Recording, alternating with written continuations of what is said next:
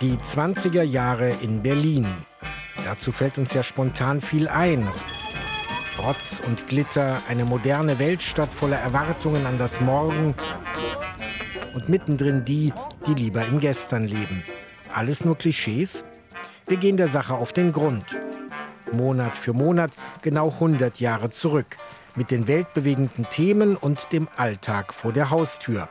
Und wir fangen jetzt damit an, mit Folge 1, Januar 1923. Heute minus 100. Es geschah in Berlin. Ein Podcast vom RBB. Mein Name ist Harald Asel und ich bin sozusagen unser Reiseleiter in die Vergangenheit. Und die wird uns mit ihren Schlagzeilen manchmal merkwürdig vertraut vorkommen. Gerade in Berlin bewegt die Menschen 1923 vieles, was auch uns nicht fremd ist. Von der Energieversorgung über Verkehrs- und Wohnungsprobleme, der Neugier der Touristen bis hin zur Frage, ist die Stadt zu dreckig? Was wir gleich merken, Vergangenheit ist ein Kontinuum. Wirklich alles umwerfende Brüche finden wir selten. Und das heißt, meist dauert etwas schon eine ganze Weile, ehe es uns auffällt. Wie bei unserem heutigen Hauptthema, der Hyperinflation. Da denken wir gerne an Scheine mit vielen Nullen, Milliarden und Billionen Reichsmark, aber die Menschen in Berlin Anfang 1923, die schreckt schon die Nachricht, dass sie jetzt für Strom pro Kilowattstunde 275 Mark zahlen müssen. Und sie ahnen, dass das noch nicht das Ende der Fahnenstange ist. Also man müsste weit über 100 Jahre alt sein, um eine richtige Erfahrung von der deutschen Hyperinflation gehabt zu haben. Aber äh, man spricht noch darüber. Das ist Harold James, Wirtschaftshistoriker, Professor an der Princeton University in den USA, Autor des Buches Schockmomente. Was wir heute erfahren, ist im Vergleich zur großen Inflation in Deutschland natürlich sehr, sehr moderat. Aber man sieht etwas von der mentalen Erfahrung, die die Menschen damals gemacht haben, schon jetzt in der Gegenwart. Also die Inflation bedeutet, dass wir auch in den menschlichen Beziehungen zueinander immer misstrauischer werden. Also die Hyperinflation, die setzt ja schon spätestens im Herbst 22 ein. Man sagt, wenn die Geldentwertung 50 Prozent pro Monat überschreitet, dann spricht man von Hyperinflation. Erklärt uns Peter Longerich. Der Zeithistoriker hat gerade ein Buch über das Jahr 1923 veröffentlicht. Titel Außer Kontrolle, erschienen im Molden Verlag. Die Inflation entwickelte sich ja in Stufen und es gab auch immer wieder Phasen, wo die Geldentwertung äh, gewisse Stagnation erlebte. Und die Zeitgenossen haben wohl geglaubt, dass man jetzt in einer Erholungsphase sei. Man hat also diesen, diesen ganzen Prozess unterschätzt. Da gab es zum Beispiel dann die, die Portostufe 12 Mark für einen Brief in dieser Form. Dann ist eine Marke dazu erschienen zu 12 Mark und zwei Wochen später war die schon nicht mehr einzeln verwendbar, weil das Porto schon wieder teurer geworden ist. Und das ist der Berliner Briefmarkensammler Michael Grätz. Sein Spezialgebiet Inflationsmarken. Also 12 Mark war zum Beispiel im, im September 1922. Ja, danach Ende September kostete der Brief schon 25 Mark. Ähm, zum Jahreswechsel dürfte es um die 100 Mark gewesen sein für einen Brief. Den drei Experten werden wir in dieser Folge wieder begegnen. Was wollen wir eigentlich herausfinden? Wo steht die Inflation im Januar 1923? Wer waren Gewinner und Verlierer und wie sah das konkret auf den Berliner Straßen aus? Versprechen kann ich, die Hyperinflation wird uns und die Berlinerinnen und Berliner des Jahres 1923 nicht loslassen. Bis zum November, bis zur Währungsreform. Aber jetzt wird es Zeit, endlich meinen Kollegen herbeizurufen, Matthias Schirmer. Matthias, du kommst gerade mit einem historischen Ton unterm Arm vorbei, den du im Deutschen Rundfunkarchiv gefunden hast. Und der führt uns zur Frage, wer war eigentlich im Januar 1923 Reichskanzler? Na, ich will mal so sagen, bei Wikipedia nachschlagen, das könnte jetzt jeder. Aber das ist ja das Schöne. Es gibt das Deutsche Rundfunkarchiv, es gibt die Archive der öffentlich-rechtlichen und einige auch spezialisierte Museen und Sammlungen.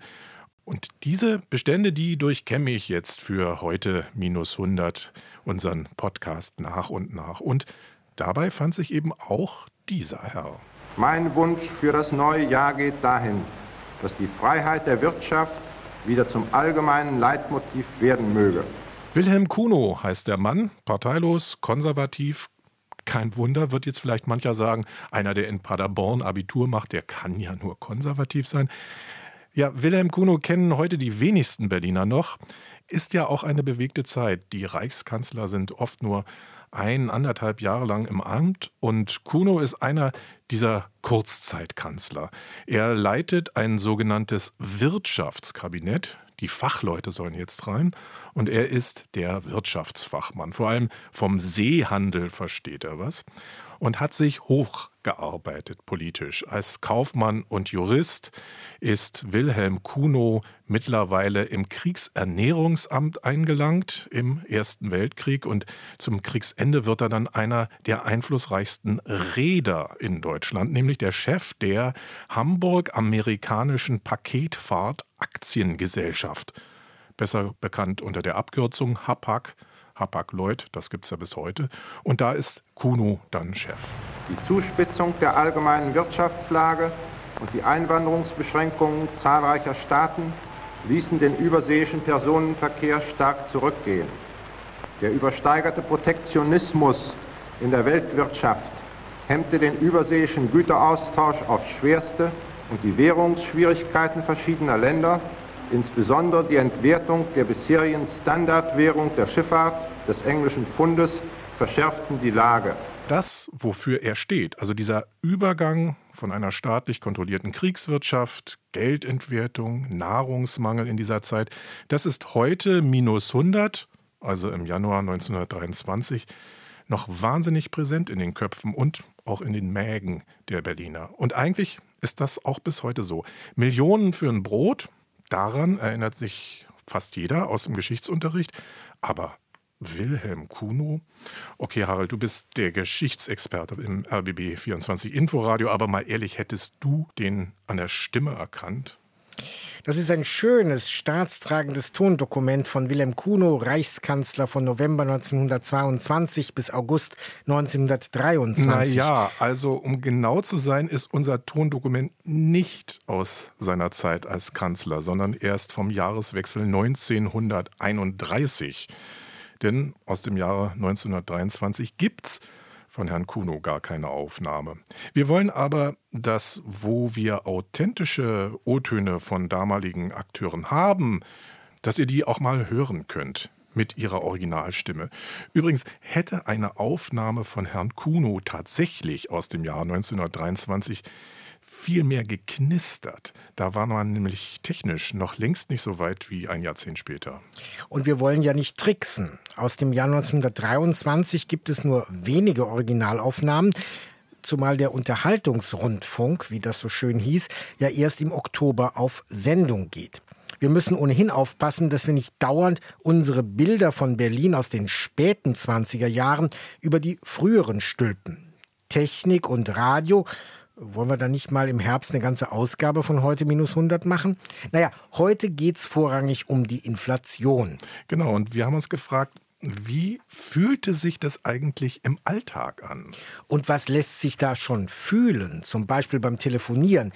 Matthias, wie war das eigentlich 1923 mit den Telefonzellen? Gibt es die schon? Und wie telefoniert man mit diesen großen Geldscheinen? Ja, es gab ihn tatsächlich schon, den Münzfernsprecher. Aber ja, genau, wie funktioniert das in der Inflationszeit, wo es ja eigentlich schon seit Kriegsende immer weniger Münzen gibt? Ich habe da mal in einem speziellen Internetforum bei Roaring Berlin einen echten Fachmann gesucht und gefunden und der hat es mir dann per E-Mail erklärt. Herr Niederer. Er hat es mir geschrieben mit alten Fotos und allem drum und dran und es ist ungefähr so. Es gibt 1923 sogenannte Wertmarken der deutschen Reichspost. Das sind aber keine Marken aus Papier, sondern das ist aus Metall. Also eigentlich sind es Münzen mit zwei Schlitzen, oben einen, unten einen.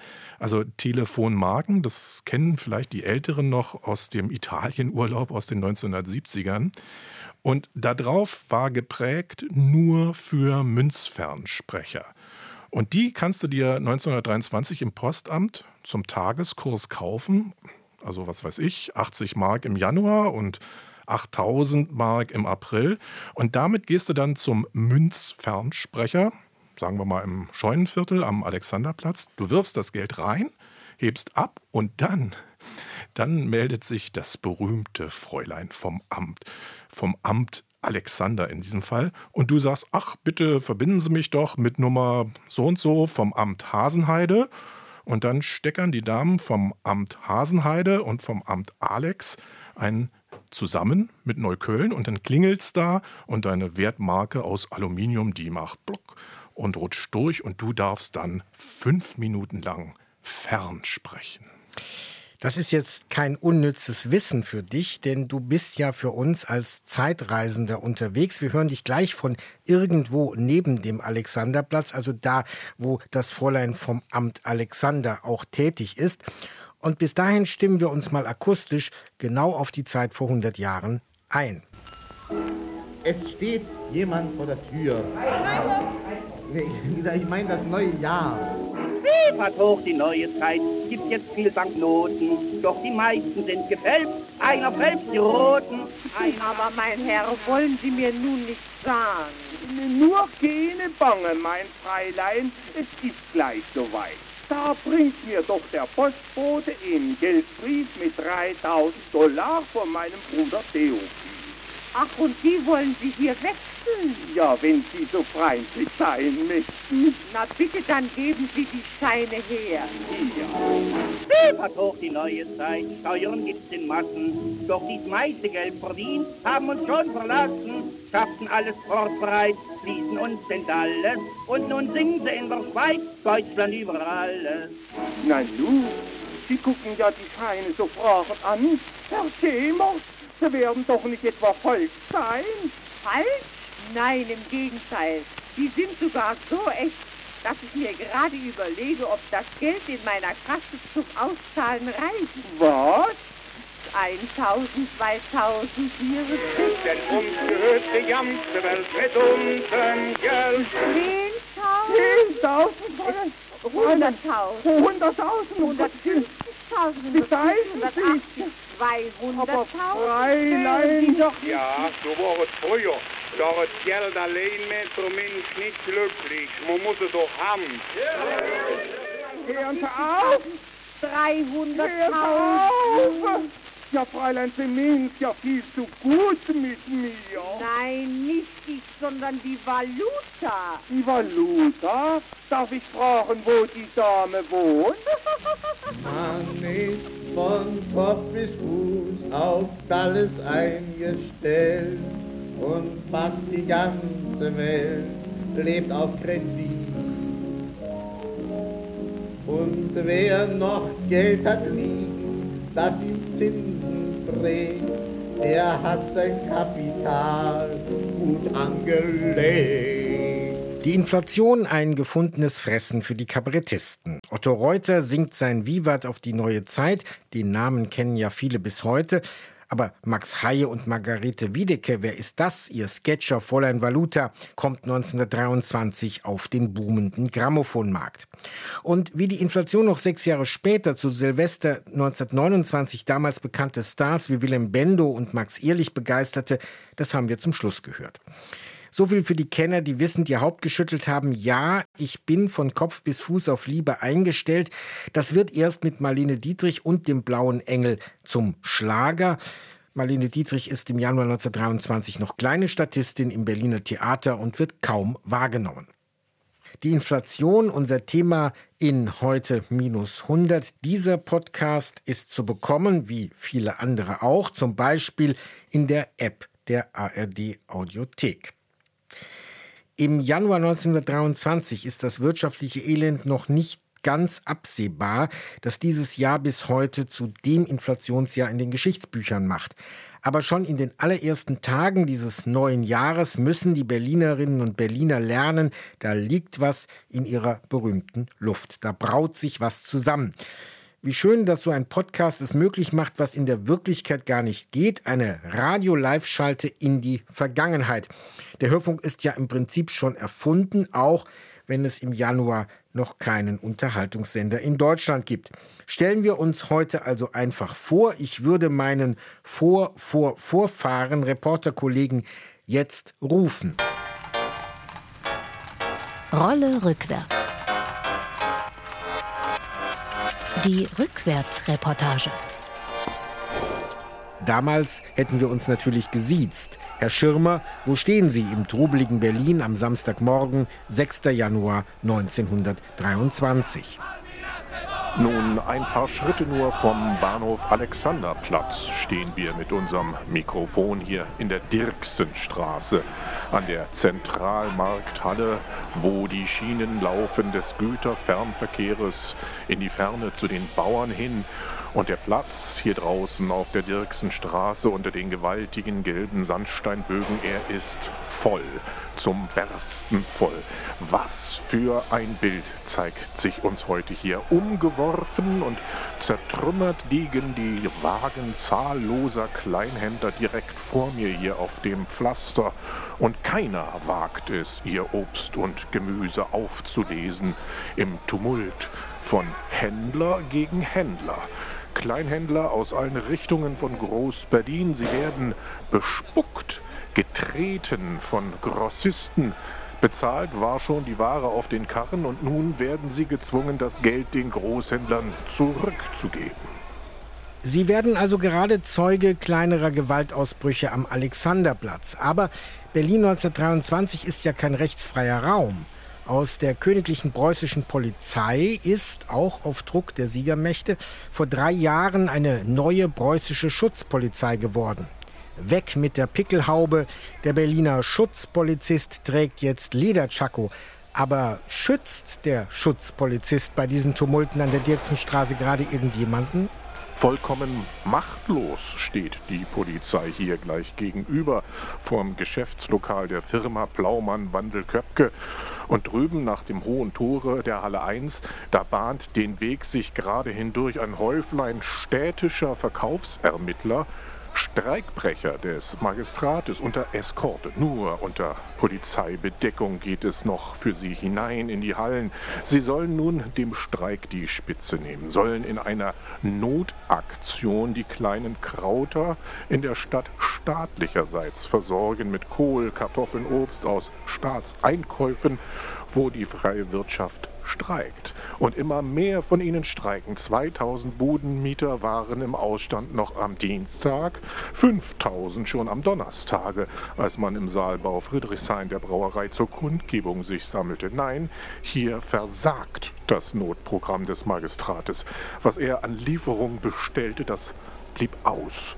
Und nun droht der Frost. Ja, aber Herr Schirmer, ehrlich gesagt, Großhändler stehen 1923 normalerweise nicht im Verdacht, gewaltbereit zu streiken. Sowas machen doch Anfang des Jahrhunderts in Berlin eher die Busfahrer, die Kohlearbeiter oder Metallbetriebe. Warum streiken denn die Großmarkthändler? Und lassen die Kleinhändler keine Waren bei ihnen holen? Ja, warum, warum, was ist geschehen? Es sind die Frachtgebühren der Eisenbahn und die Standmieten. Von wem? Vom Magistrat der Stadt Berlin. Er betreibt die Zentralmarkthalle 1.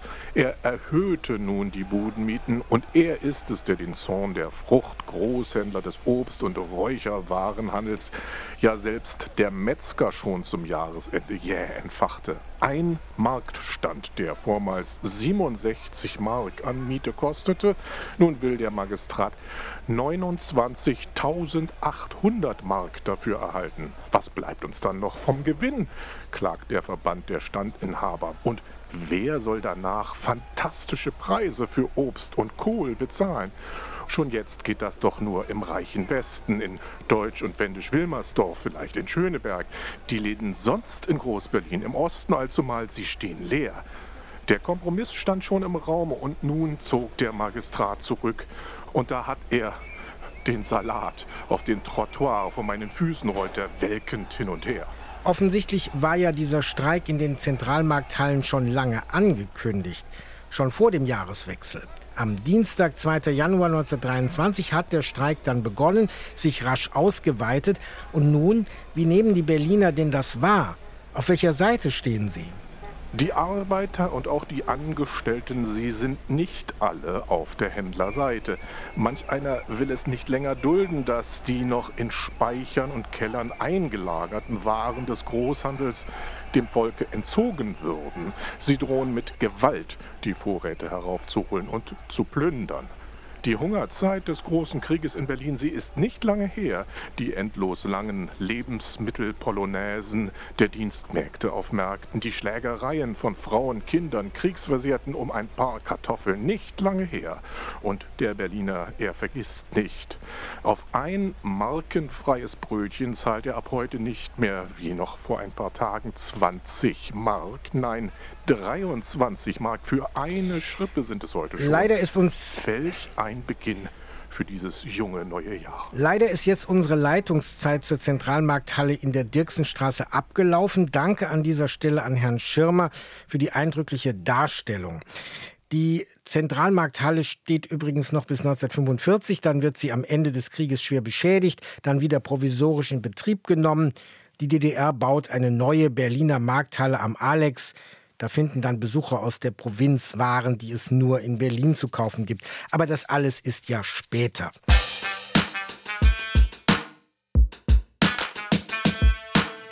Unser Thema ist die Inflation. Wir haben vorhin schon kurz Peter Longerich gehört. Der Münchner Historiker ist ein profunder Kenner der Zeit der Weimarer Republik und des Nationalsozialismus. Er wird uns sagen können, was die Ursachen dieser Hyperinflation des Jahres 1923 sind. Also die Hyperinflation, die setzt ja schon spätestens im Herbst 22 ein. Man sagt, wenn die Geldentwertung 50 Prozent pro Monat überschreitet, dann spricht man von Hyperinflation. Die hat eigentlich drei Ursachen. Die wichtigste ist natürlich die Finanzierung des Krieges, äh, die Kriegsanleihen. damit hatte der Staat praktisch den Krieg aus der Notenpresse finanziert. Zweite, etwas geringer zu veranschlagende Ursache sind die Reparationen. Und dazu kommt dann die Politik äh, der Weimarer Regierung, mithilfe der Inflation äh, sozusagen den Übergang in die Friedenswirtschaft abzufedern, was zum Anfang auch relativ gut funktionierte. Anfang 1923 überstürzen sich nun die Ereignisse. Um die Auslieferung der im Versailler Vertrag vereinbarten Reparationen zu erzwingen, marschieren französische und belgische Besatzungstruppen ab dem 11. Januar in das Ruhrgebiet. Sie wollen insbesondere die Kohle als Pfand in ihre Hand bringen. Vermutlich gibt es auch weitergehende Pläne zur Schaffung eines Pufferstaates im deutschen Westen. Dagegen regt sich Widerstand. Reichskanzler Wilhelm Kuno, wir lernten ihn schon kennen, ruft am 13. Januar die Bevölkerung zum passiven Widerstand auf. Generalstreik im Einvernehmen mit den Arbeitgebern, aber auch Dienstverweigerung bei den Beamten der Reichsbahn. Der von deutscher Seite national überhöhte Ruhrkampf währt bis zum Herbst. Ein wesentlicher Treiber für die Preisentwicklung, die allerdings zunächst nicht gleichmäßig verläuft. Die Inflation entwickelte sich ja in Stufen und es gab auch immer wieder Phasen, wo die Geldentwertung äh, gewisse Stagnation erlebte. Und die Zeitgenossen haben wohl geglaubt, dass man jetzt in einer Erholungsphase sei. Man hat also diesen, diesen ganzen Prozess äh, unterschätzt und spätestens aber ab Januar 1923, wo nun also der passive Widerstand an der Ruhe, also die ganzen Gehälter, Lohnfortzahlungen und so weiter, auch aus der Staatskasse finanziert werden mussten, sprich also aus der Notenpresse, ging die Sache nun so außer Kontrolle, dass man praktisch auf einer täglichen Basis die Preise neu fixieren musste. Man konnte also nur noch von heute auf morgen oder von heute Morgen bis heute Abend planen. Und das führt natürlich dann zu Zuständen, wo letzten Endes die Wirtschaft kollabiert. Wie sehr die politisch Verantwortlichen verunsichert sind, das zeigt ein Rundschreiben des Reichskanzlers Kuno vom 16. Januar, adressiert an die Chefs der deutschen Länder. Darin heißt es, die deutschen Frauen sollten sich frei halten von Schmuck und Tand. Die deutschen Männer, vor allem die Jugend, sollten sich Maß und Einschränkungen auferlegen, wie im Genuss von Alkohol, so auch im Genuss von Tabak. Öffentlichen Unsittlichkeiten und Unsauberkeiten, die sich in Theater und Lustbarkeiten und sonst häufig ausländische Herkunft zur Schau tragend, vielfach breit machen, entschieden entgegentreten, dass unser öffentliches Leben wieder rein und deutsch wird. Schon für die Zeitgenossen war Wilhelm Kuno eigentlich ein Rätsel. Sie wussten nicht so richtig, was mit ihm anzufangen. Er kam aus der kaiserlichen Bürokratie, hatte dann als Generaldirektor der HAPAG in Hamburg durchaus eine erfolgreiche Karriere gemacht. Und der Reichspräsident glaubte, dass er hier einen, einen Kanzler hätte, der etwas von der Wirtschaft versteht und der gute Beziehungen insbesondere in die USA und nach Großbritannien hat. Das stellte sich dann in, allerdings in der Krise alles als reichlich ähm, spekulativ und illusionär heraus. Kuno war offensichtlich völlig überfordert in der Krise. Das haben auch Zeitgenossen ganz klar erkannt. Er war ein sehr höflich und sagen wir mal großbürgerlich auftretender Mann eben aus Hamburger Schifffahrtskreisen, aber er kam mit dem Problem einfach nicht zurecht. Sagt der Historiker Peter Longerich. Als der Schriftsteller Heinrich Mann 1923 eine Reichstagssitzung besucht und eine Rede von Kuno hört, formuliert er salopp, wenn er anfängt zu reden, hat der Dollar hochgestanden, wenn er aufhört, steht er höher.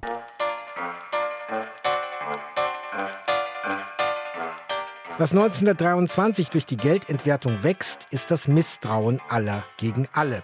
Ein typisches Phänomen in Inflationszeiten, wie der Wirtschaftshistoriker Harold James zu berichten weiß. Die Inflation bedeutet, dass wir auch in den menschlichen Beziehungen zueinander immer misstrauischer werden. Also man denkt, dass der Ladenbesitzer ein Wucherer ist, der die Preise künstlich hochsetzt. Die Ladenbetreiber meinen, sie sind ausgenützt von den Herstellern, die die Produkte liefern. Jeder glaubt, dass er ausgebeutet ist. Und dieses gegenseitige Misstrauen wächst sehr, sehr stark in der Inflationszeit. Das also wiederholt sich vielleicht derzeit im Kleinen, wenn das Brot beim Bäcker schon wieder teurer geworden ist. Das Misstrauen durchzieht damals aber auch die große Politik. Ja, das hat das Land sehr, sehr gespalten und Deutschland ist fast auseinandergegangen. Also äh, Sachsen ist in eine Richtung gegangen, also die haben eine sehr, sehr linke kommunistische Regierung gemacht. Bayern ist in der anderen Richtung gegangen, äh, ganz nach rechts, extrem rechts. Und dann kam am Ende des Jahres äh, November 23 der Hitlerputsch. Das Rheinland hat mit Separatismus äh, geflirtet, wollte eine Annäherung an der französischen Besatzungsmacht haben. Und das war alles ein Los von Berlin-Moment. Also man hat gedacht, die Inflation kommt aus Berlin und die Vorteile aus der Inflation sind von denen gezogen, die in der Nähe von der Regierung und von den großen Banken in Berlin sind. Und wenn man unabhängig werden will, dann könnte man sich von der Inflation befreien. Eine Antwort darauf ist nach dem Zweiten Weltkrieg der ausgeprägte Föderalismus in der Bundesrepublik. Kein Bundesland ist so groß und mächtig, dass es die anderen dominieren kann. Und während 1923 die Hyperinflation auf Deutschland beschränkt ist, selbst der andere Kriegsverlierer Österreich hat eine geringere Geldentwertung, ist heute Inflation ein weltweites Phänomen. Die tönende Litwassäule.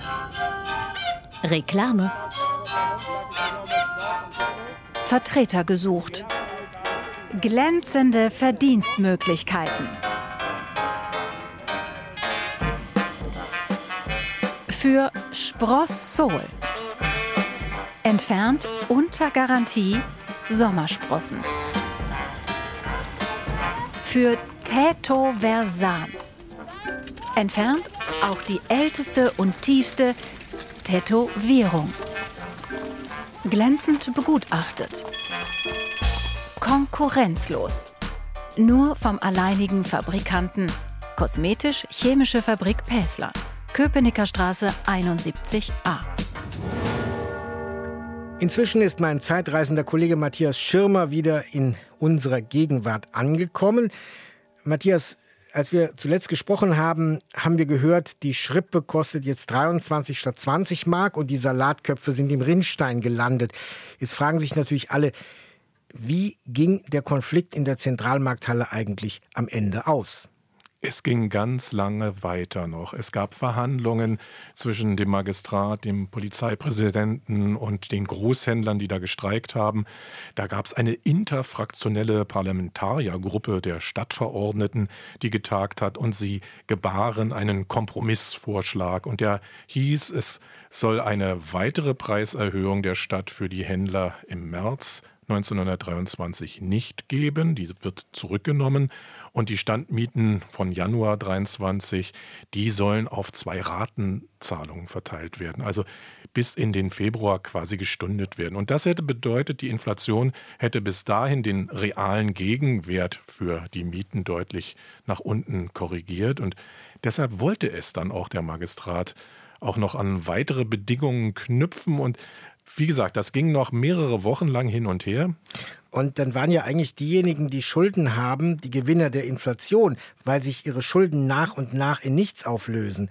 Vielleicht eine zu einfache Erklärung, Schulden kann man ja nicht essen. Das stimmt.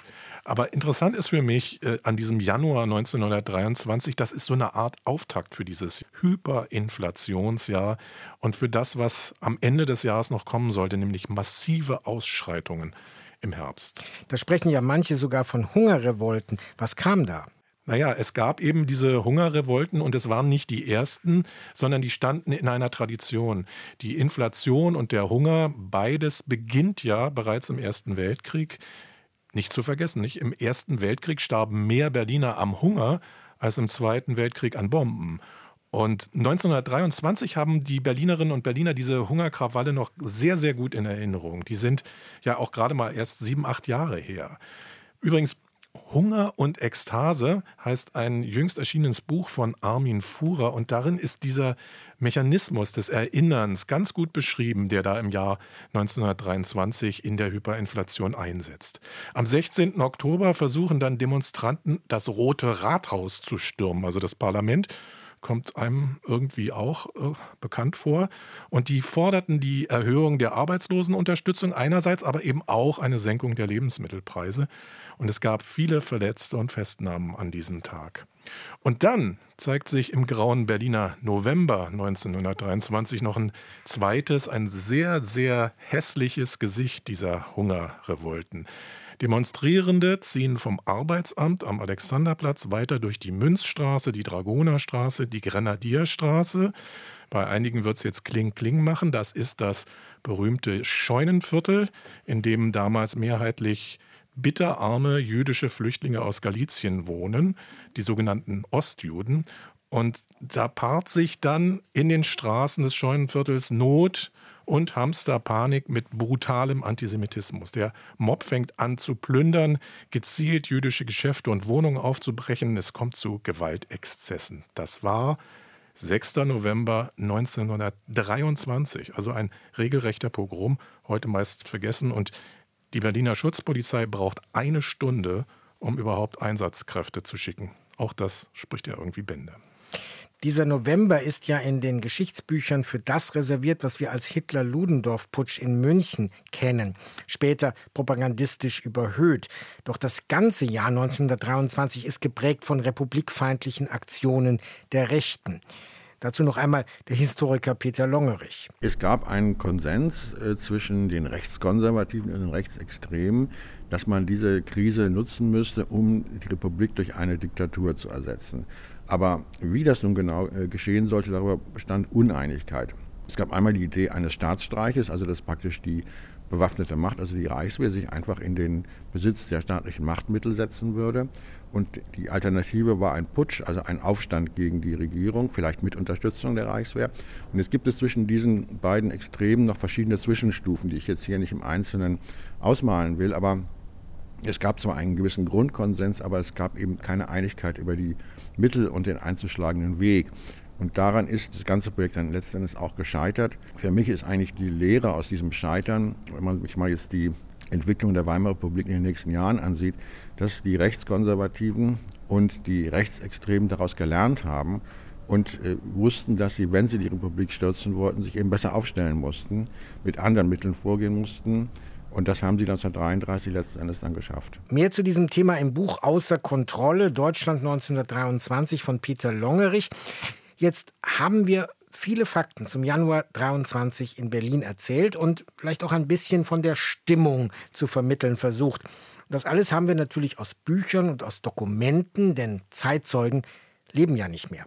Aber es gibt neben all diesen Dokumenten, im Museumsjargon Flachware genannt, es gibt daneben auch viele dreidimensionale Objekte von vor 100 Jahren Und wir werden in jeder Folge eins vorstellen. Sie werden aufbewahrt in öffentlichen Museen, aber eben auch von privaten Sammlern. Einen haben Sie zum Anfang dieser Folge schon einmal gehört, Michael Grätz.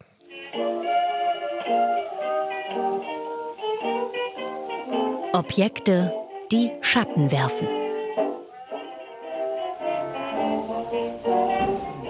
Also es ging los, da war ich im Prinzip noch Kind, so 10, 12 Jahre. Da fielen mir in einem Briefmarkengeschäft auf Marken, die sehr hohe Werte hatten. Milliarden, Tausende, Millionen. Dann später äh, habe ich das Glück gehabt, muss ich heute sagen, dass ein Karton mit Briefen aus der Zeit in meinen Besitz gelangt ist. Und dadurch bin ich auf dieses Gebiet gekommen. Also, mein Name ist Michael Gretz. Ich bin jahrelang schon Mitglied im Verein Infla Berlin e.V. Das ist äh, ein Briefmarkensammlerverein, der sich vorrangig mit der Zeit der Inflation beschäftigt. Das zog sich ja von 16 bis 23, haben wir ja ungefähr sieben, acht Jahre. Das begann ganz langsam. Liebling, mein Herz für viele Sammler ist ja die 50 Milliarden Marke, das ist die höchste Wertstufe, die erschienen ist, ein sehr interessantes Stück. Also manche sammeln nur Belege mit diesen Marken. Ja. Ich habe hier einen Brief mitgebracht, der eigentlich schon vom Ende der Inflation kündet. Und da hat man gesehen, diese ganzen hohen Werte sind Schall und Rauch, all dieweil 10 Milliarden alte Papiermark waren auf einmal bloß noch einen Rentenpfennig wert. Mein lieber Schatz, ist nur spannend. Also es ist ein Brief, der aus Gera nach Boilard in der Schweiz versandt wurde. Wir haben in der oberen Ecke sechs Stück 50 Milliarden Marken, die zum Wert von 5 Pfennig dann verwendet wurden. Daneben ist noch ein paar mit 20 Milliarden, ein Einzelstück mit 10 Milliarden. Und unten sind einmal 5 Pfennig und nochmal zwei 10 Pfennig Marken dazu. Ja. Wohl, gute Reise und denk an mich zurück. Lebe wohl, gute Reise. Das heißt, wir sehen auf diesem Briefumschlag mit den unterschiedlichen Marken eigentlich zwei ganz besondere Phasen des Jahres 1923, ne? Naja, und dann schon 1924. Also konnten sie noch im Dezember verwendet werden. Es gibt so ein paar Stücke, die auch äh, noch im Januar und später unbeanstandet durchgegangen sind. So ist das hier ein Brief in die Schweiz, der vom 5.01.1924 einträchtig beieinander die Milliardenwerte und die Pfennigwerte auf einem Stück zeigt. Im Vergleich zu, zu einem Brief aus den 80er, 90er Jahren des letzten Jahrhunderts ist dieser Brief ja wahnsinnig vollgeklebt, ne? Also für die Hochinflationszeit ist es sehr typisch, weil diese ganzen kleinen Werte sollten ja nicht verfallen. Die Leute wollten das aufbrauchen, logischerweise. Und haben dann für diese höheren Portostufen äh, da mussten einfach mehr Marken verklebt werden, um auf diesen Wert zu kommen. Ja? Also wenn ich zum Beispiel im August für einen Brief musste ich dann eben statt 1000 Mark, wie es vom 1.8. gültig war, 20.000 Mark auf den Brief kleben. Ja? wenn ich nur 1000 Mark Marken habe, dann muss ich eben 20 Stück davon draufkleben. Ne? Die Leute haben natürlich dann, weil so ein Brief ja auch eine begrenzte Fläche hat, da gibt es diese sogenannten Dachziegel- oder Treppenfrankaturen, wo eben viele, viele Marken überlappt aufgeklebt wurden, einfach weil der Platz nicht da war. Objekte, die Schatten werfen, heißt unsere Rubrik. Welche Schatten werfen Ihre Objekte? Also Schatten werfen sie insofern dadurch, dass sie Einblick in eine total verrückte Zeit irgendwie werfen. Ja, wenn man sich alleine die Zeit vorstellt, die die Leute brauchten, um diese ganzen Marken auf den Brief zu kleben. Ja. Die Post äh, hatte Probleme, das zu stempeln. Da wurde dann zur Notentwertung, teilweise mit, mit Pinseln, wurde dann schwarze Farbe rüber gemacht oder ein Blaustift wurde einfach eingesetzt, um die Marken zu entwerten. Äh, Notstempel gibt es da aus Kork selber gebastelt, aus Gummi, weil der Stempel war ja auch schnell verschmutzt, wenn man da so viele Marken jede Stunde äh, entwerten muss. Stücke aus einer verrückten Zeit. Ich kann es nur noch mal wiederholen. Ne? Die ihre Schatten bis heute werfen. Ich hoffe nicht, dass wir nochmal in die Situation kommen, dass wir mit Millionen und Milliarden rechnen müssen. Ja. Michael Grätz, der Sammler von Inflationsmarken. Und jetzt sind wir schon fast am Ende dieser Folge von heute minus 100. Es geschah in Berlin. Und nun fragen mich wahrscheinlich alle, wo ist das verruchte Berlin geblieben? Wir versprachen ja Rotz und Glitter. Verrucht, zumindest in den Augen braver Bürger in Zehlendorf oder Reinickendorf, ist Anita Berber, die durch ihre Nackttänze von sich reden macht. Pech im Januar für all die findigen Inflationsgewinner, die ihr Geld jetzt mit Shampoos und Erotik verbrassen wollen. Anita Berber ist gar nicht in der Stadt. Macht Skandal in Wien, wird dort ausgewiesen.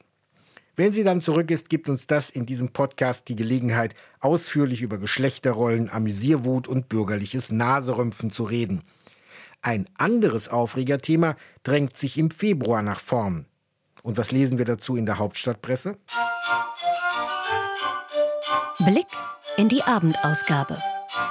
Wie wir hören, verdichten sich jetzt die schon seit längerer Zeit verfolgten Pläne, Berlin zum Mittelpunkt des Flugverkehrs zu machen vermeldet die Berliner Volkszeitung am 27. Februar 1923. Aber wird der Berliner Magistrat einem Flughafenneubau im Südosten zustimmen? Was wird dann mit der Randbebauung des Tempelhofer Feldes? Ist das das Aus für die beliebten Grünflächen?